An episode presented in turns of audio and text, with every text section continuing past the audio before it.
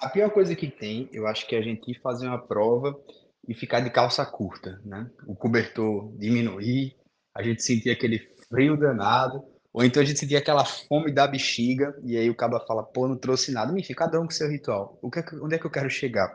Eu sempre converso com os alunos da mentoria e também eu e meu irmão a gente fazia isso, e eu acho que é algo que é importantíssimo.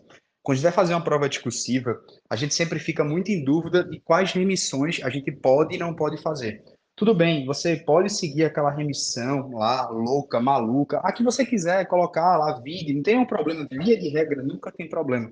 Mas como a experiência faz o homem, a experiência torna a mulher, a experiência faz o crescimento pessoal de todos, eu já passei por algumas situações, já presenciei, já testemunhei de algumas determinadas provas ter alguns membros da instituição, ter algum fiscal, que eu não vou xingá-lo, mas ranzinza, chato, petulante, que acontece que o cara chega na hora da prova discursiva e o cara barra você utilizar determinado vadimeco seu porque tem algum risco, porque o cara acha que você fez alguma coisa ilícita errada.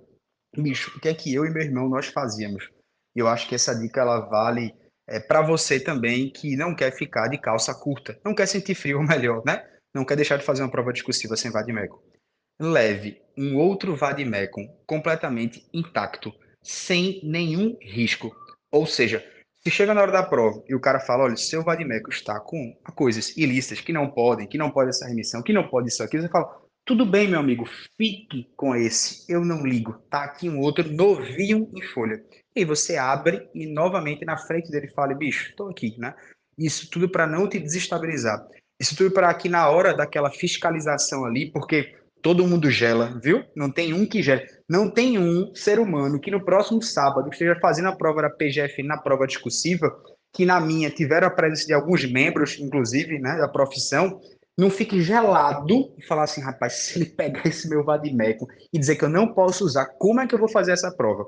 Bom, é mais ou menos isso. É uma dica que eu dou para quem está com medo das remissões, para quem tem aquele receio de falar assim, e se pegarem o meu vadimeco e não deixarem eu fazer a prova.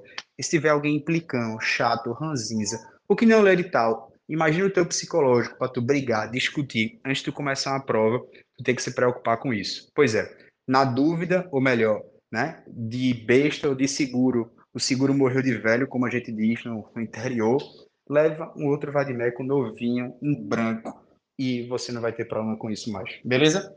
Um cheiro no coração, um grande abraço. Já estou aqui em pensamento e oração. Eu também estou ansioso que só bexiga, viu? Vamos lá, meus amigos. Faça uma boa prova da PGFN e da vida também, porque a vida vai premiando a gente nas provas discursivas que fomos fazer.